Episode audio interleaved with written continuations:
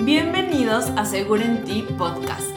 Yo soy Estefanía Reverte, soy su host, y en este espacio vamos a hablar de las tres partes que forman una nutrición consciente. La parte científica, la parte biológica y espiritual. Gracias por estar conmigo hoy. Empecemos. Hola, bienvenidos a un episodio más de su podcast Segura en Ti. Ya vamos a acabar el año, así es que ya es de los últimos y hoy vamos a hablar de un tema que me súper encanta, que es la descodificación biológica o biodescodificación. En el curso que hice a mitades de este año, eh, yo metía un módulo que hablábamos de sanar a tu niño interior. ¿Por qué? Porque muchas veces podemos estar haciendo la dieta más calculada de la historia, más exacta. Podemos estar midiendo, pesando, contando calorías, gramajes, todo, y nada más no bajamos de peso. Y muchas veces es porque hay como una historia que bloquea el llegar a nuestro peso ideal. Em, la biodescodificación se usa como para muchísimas cosas o enfermedades, pero yo lo quiero como hoy, lo que les voy a contar y les voy a explicar, como especificarlo o resumir, como enfocarlo más bien a la pérdida de peso, ¿ok? Pero se usa también para eh, desbloquear enfermedades.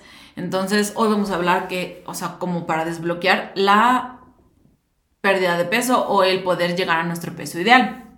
Entonces, les voy a explicar contando qué es.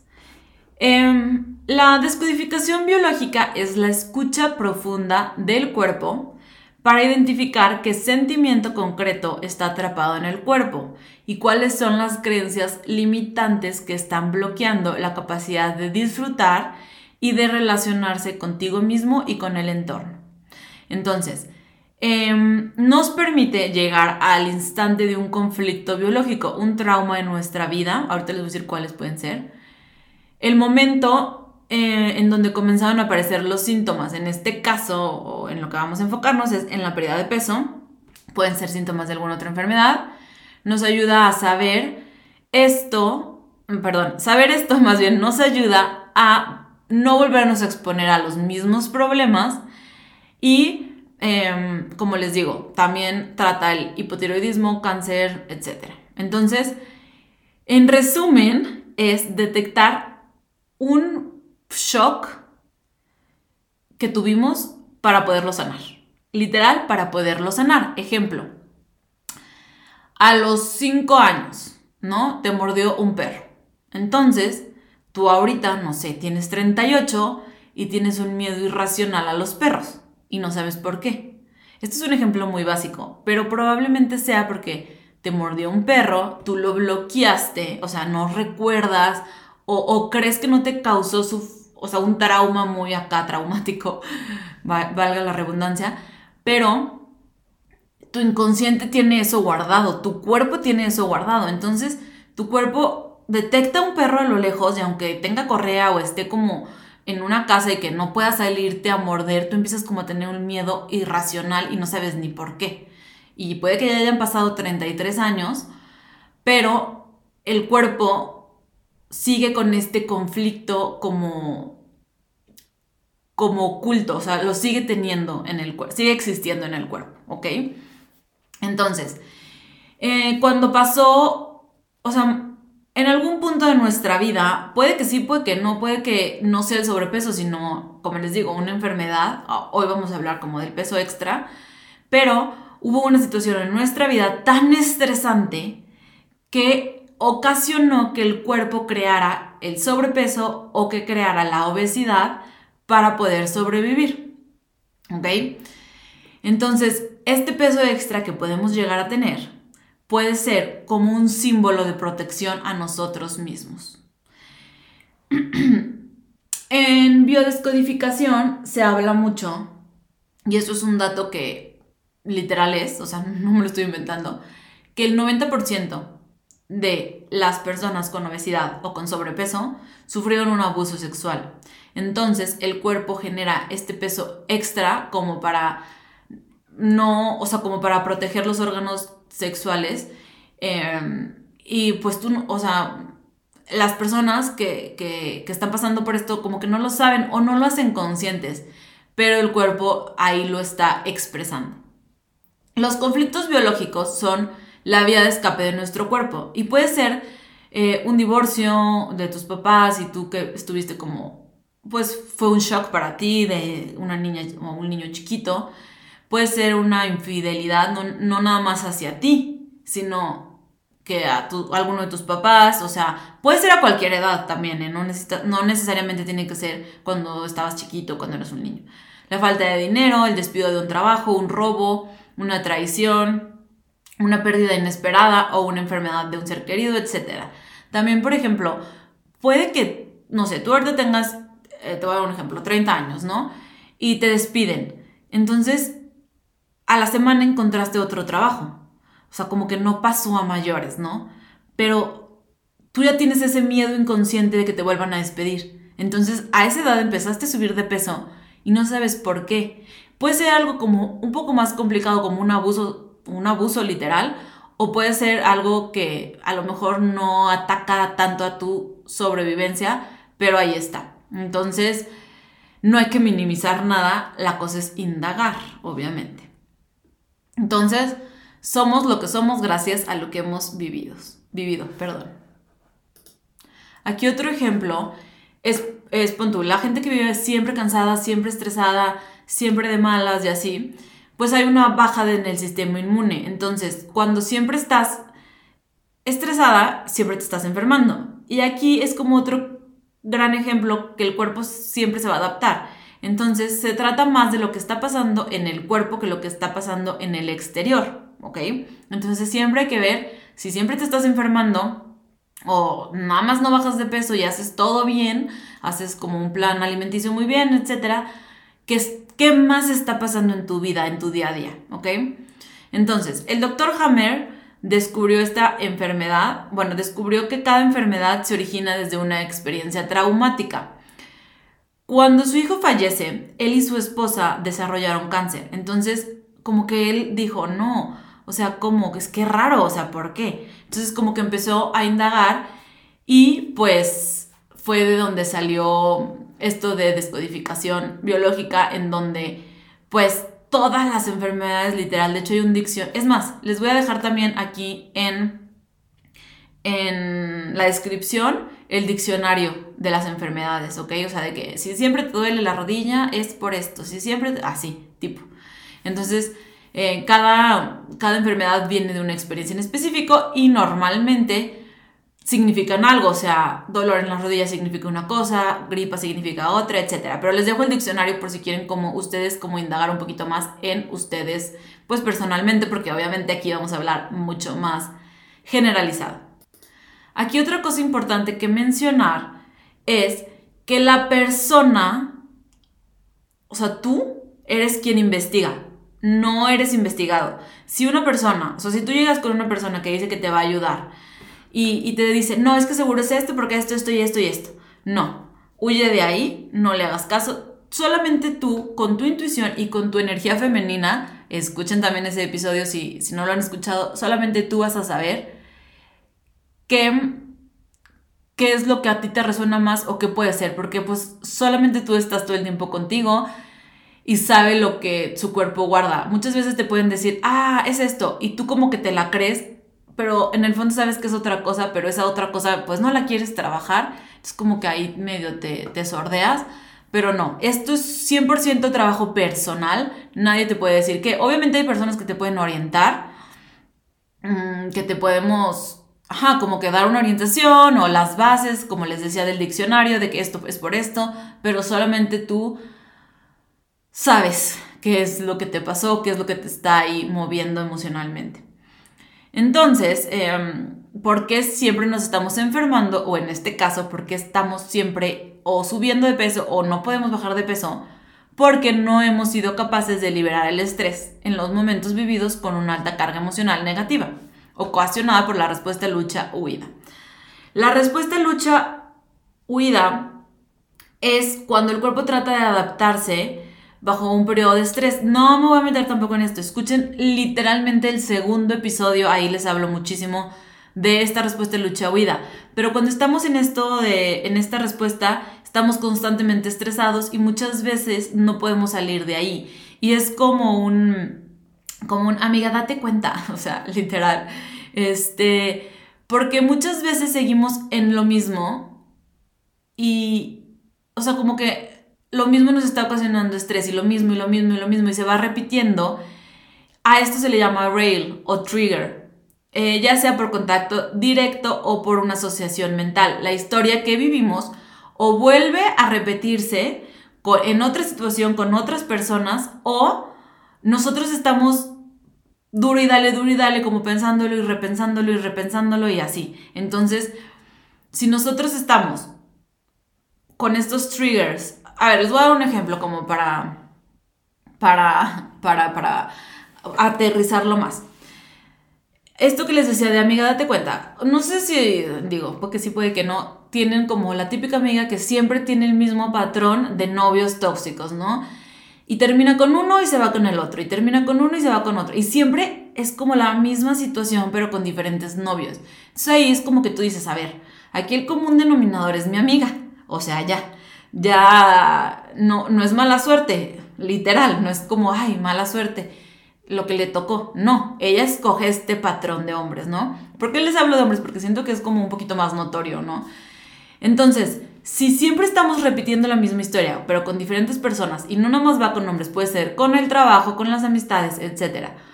O estamos mentalmente en esta situación, pues nunca vamos a salir de esta situación estresante. O sea, imagínate, ya, o sea, otro ejemplo. La típica señora que la engañaron cuando tenía 30 años y ahorita tiene 60, pero sigue odiando al ex marido y se sigue quejando. Entonces, como que tú le dices, oye, señora, ya pasaron 30 años, ¿no?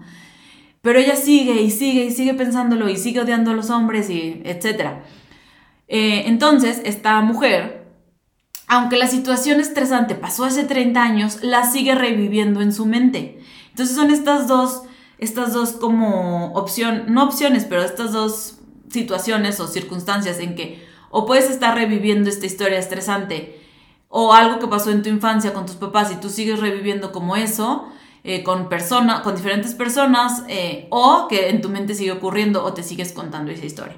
Entonces esto es un trigger o algo que va a activar esta situación de estrés, este shock y tú vas a estar constantemente estresada, estresada. Entonces, eh, he hablado en muchísimos de mis episodios em, ¿Qué es esto de la lucha-huida? O sea, del sistema lucha-huida. ¿Qué es esto de estar siempre en constante estrés? Y literal, no me voy a meter ahorita en eso, pero eso, dejen ustedes que biológicamente nos impida bajar de peso el estar siempre estresados. Pero aquí, tu cuerpo, tu cuerpo biológico al final, va a estar siempre en contacto con este dolor o con este peligro. Entonces, pues se va a seguir presentando. Es como si fueras alérgica a las nueces. Entonces te da una reacción alérgica y te hinchas, pero sigues comiendo nueces. Pues nunca te vas a deshinchar. ¿Por qué? Porque sigues comiendo nueces. Entonces aquí la cosa es, lo que trata la descodificación biológica es darte cuenta cuál es tu alérgeno. O sea, como analógicamente, o sea, darte cuenta qué es lo que te está provocando el no bajar de peso, el estar estresada, el estar en tensión, consciente o inconsciente, porque puede que tú pienses que estás bien relajada, que cero te estresas, pero si no logras bajar de peso y haces todo bien, probablemente hay algo que tú no has hecho consciente que sí te está provocando este estrés y este, mm, pues este trigger, que es como un alérgeno para nuestro cuerpo, como, como les digo, les digo lo de, lo de las nueces. Si siempre sigues comiendo las nueces, pues siempre te vas a hinchar y siempre vas a tener esta respuesta alérgica. Si siempre estás con el mismo tipo de persona o repensando o reviviendo una historia traumática de shock que te pasó, pues siempre vas a estar con este peso extra o con este estrés. Entonces, aquí la descodificación biológica lo que nos ayuda es darnos cuenta qué es lo que nos está ocasionando estar en esta tensión, en esta respuesta lucha-huida, en este estrés, darnos cuenta de qué es para poder alejarnos de ello, para poder em, o resolverlo en terapia o trabajarlo o alejarnos de ello o solamente muchas veces es ser consciente de que, ok, esto pasó, pero ya no está pasando. Yo, le, yo les decía a mis, a mis eh, alumnas de, del curso este de Tu prioridad eres tú, o sea, les ponía como una imagen de una cebra, ¿no? La cebra está ahí comiendo pasto muy a gusto. Llega un león, el león empieza a perseguir a la, a la cebra, la cebra logra escapar del león y a los cinco minutos su ritmo cardíaco ya regresó a lo normal y ya se le fue y se le olvidó. Y ya volvió a comer pasto muy tranquila de la vida. ¿Por qué? Porque los animales y las plantas viven conflictos reales, pero los dejan ir, no se aferran. Los seres humanos viven conflictos reales, pero también viven conflictos imaginados, simbólicos. ¿Por qué? Porque los estamos como reproduciendo constantemente en nuestra cabeza. No es como que la cebra dice, ay, ya me escapé del león, pero ¿y si regresa al rato? ¿Y si viene por la noche? ¿Y si viene por este lado? ¿Y si viene otro león? No, la cebra se le olvidó a los cinco minutos que león la persiguió. ¿Por qué? Porque vivió el conflicto real, lo superó y bye, dejó de pensar en eso. Nosotros como humanos somos más complejos y seguimos y seguimos y seguimos y seguimos repitiendo esto, ¿ok? Entonces, obviamente, debemos de aprender de estos errores o debemos de aprender qué es este conflicto para poderlo trabajar, ¿ok? Em, de eso trata la descodificación biológica. ¿Cómo se hace o cómo se mm, trabaja? literal indagando con preguntas. Yo lo manejo con mis pacientes con preguntas. No les dejo todas las preguntas así como, mira, vas a llenarte este libro de preguntas y nos vemos el siguiente mes. No. Vamos trabajando, vamos viendo. Casi siempre cuando viene una persona conmigo a consulta me cuenta un poco de su historia, me cuenta un poco, pues obviamente por qué viene conmigo, qué, qué es lo que, lo que quiere, que, ajá, cuál es su meta. O sea, yo les digo, a ver, por qué quieres bajar de peso, cómo subiste, qué pasó, o sea, platicamos y veo que están comiendo durante el día, si es que llegan a tener ansiedad, a qué hora la tienen, a qué hora tienen más ansiedad por comer, a qué hora tienen más ganas de picar, a qué hora menos. Entonces, así vamos trabajándolo, ¿no? No es como que ah, llena esto y punto y se acabó. No. La cosa es ir indagando y trabajándolo. Eh, Ahorita obviamente les podría dar las preguntas, pero no se trata de eso. Se trata pues de hacer un trabajo personal. Se trata de, pues sí, de indagar y sí de contestar preguntas que solamente tú puedes contestar porque solamente pues tú eres, eh, estás a cargo de tu vida y solamente tú conoces tu historia al 100. Pero lo que sí les voy a contar ahorita, ya que no podemos como trabajar en esa parte porque pues es ahorita que estoy hablando a un público en general y no a una persona uno a uno, entonces es diferente, pero sí les voy a hablar de los tipos de aumento de peso, ¿ok? Para que ahí más o menos ustedes empiecen a ver cuál podría llegar a ser su conflicto. Yo pienso que las personas normalmente ya saben cuál es, esa es la realidad, como que ya tienen una idea. Muchas veces o no lo quieren aceptar o no lo quieren Em, decir en fuerte o, lo, o prefieren ignorarlo, pero muchas veces como que ya saben por dónde va este conflicto. Pero eh, para que como que orientarlos más vamos a hablar de los tipos de aumento de peso. Hay dos tipos de aumento de peso. Uno es por grasa y otro es por retención de líquidos. Ya les había hecho este comentario de que cuando una persona se siente en peligro o está muy estresada, se hincha, se inflama, empieza a retener líquidos porque esto asemeja cuando estábamos en la pancita de mamá. Entonces que es como un lugar seguro donde no había problemas, ni estrés, ni, ni nada. Entonces como que el cuerpo quiere asemejar esa, ese momento en donde estábamos adentro de la panza de nuestras mamás, nuestra mamá, y entonces nuestro cuerpo produce cuerpo, digo, produce agua y empieza como que esta retención de líquidos. Pero bueno, vamos a hablar primero, bueno, vamos a hablar primero de la retención de líquidos, ya que empecé con eso. Entonces, el líquido si aumenta, no tiene que ver porque ingeriste agua de más, etcétera, ¿no? Em, obviamente los riñones filtran agua y, o claro, para pues, sobrevivir, ¿no? Pero cuando los riñones o batallan para, para filtrar agua o pues entre comillas empieza a estancar el agua y empezamos a retener líquidos, puede ser, ahí les va. Uno, sensación de estar solos en el mundo. Tener una lucha para sobrevivir puede ser desde una pérdida de trabajo hasta una pérdida de amigos, etc. sentirse abandonado, sentirse prófugo y en un medio desconocido. Por ejemplo, aquí va mucho a los inmigrantes, o sea, cuando se... No que, ajá, no que estén como prófugos como tal, pero se van a un lugar que no saben qué va a pasar, etcétera, un lugar nuevo. Sentir un desarraigo profundo sin tener idea de dónde anclarse, como que no encontrar tu comunidad, tu familia, etcétera. Sentirte perdido con las cosas referente a la vida. Puede ser desde un trabajo hasta no saber qué estudiar, hasta cualquier cosa. Eh, sentir, de que, sentir miedo a que todo se va a derrumbar y que todo se viene abajo. Puede ser, como les digo, a los cinco años tu papá se quedó sin trabajo y lo veías bien preocupado y ahorita le va súper bien a tu papá casi casi, pero tú sigues con este miedo de que todo puede venirse abajo en cualquier momento, ¿no? Por eso hay que indagar, puede ser a cualquier edad. Y miedo a la existencia. Esos son como los principales de por qué subimos de peso, principalmente reteniendo líquidos. Y el otro es por qué subimos de peso principalmente de grasa. La grasa, como ya les había comentado, tiene funciones de amortiguar, proteger y mantener a los órganos en su lugar. Entonces, em, pues, pues la grasa es como, así como les digo que el agua o la retención de líquidos es un símbolo de sentirte en comunidad o sentirte como en el, en la panza de mamá y sentirte como esta protección, la grasa, como también protege órganos y amortigua, por ejemplo, de golpes o de chocas o etcétera, también, también sirve como un aislante, o sea, como, ajá, pues te va a ayudar a protegerte, ¿no? De, de cierta manera. Entonces la grasa sirve para protegernos.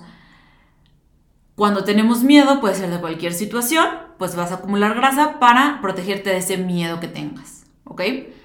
Carencia muchas veces, igual cuando se vivió una pobreza muy grande, y acuérdense que esto también puede ser transgeneracional, o sea, puede venir de abuelos, papás, bisabuelos, etc.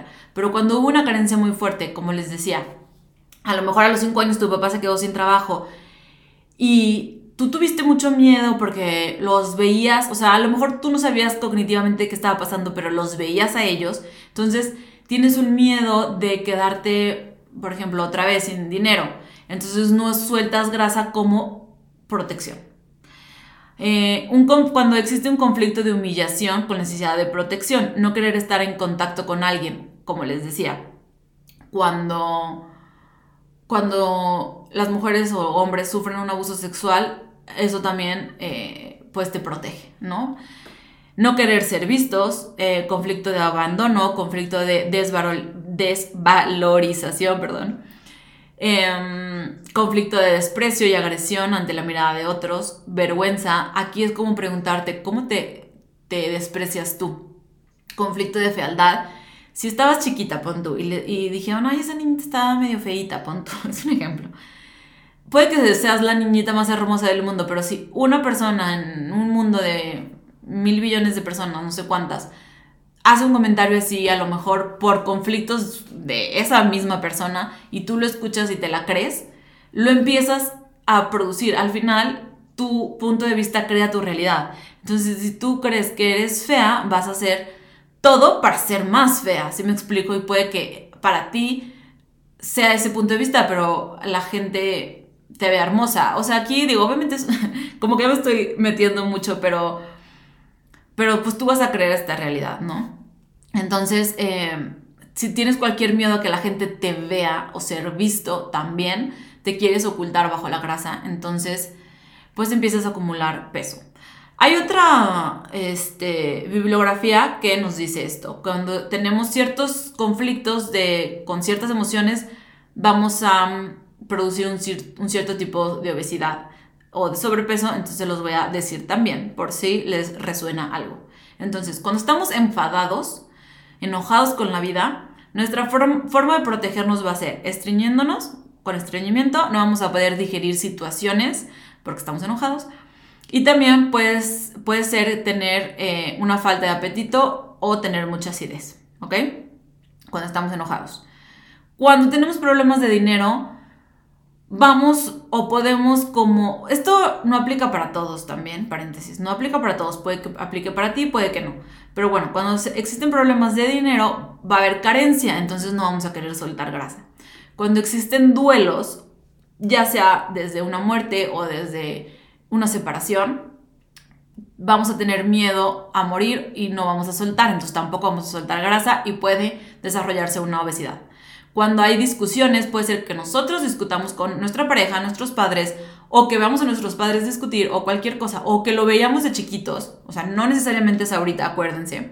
También vamos a querer protegernos, entonces también puede existir una obesidad para agarrar esta grasa como protección.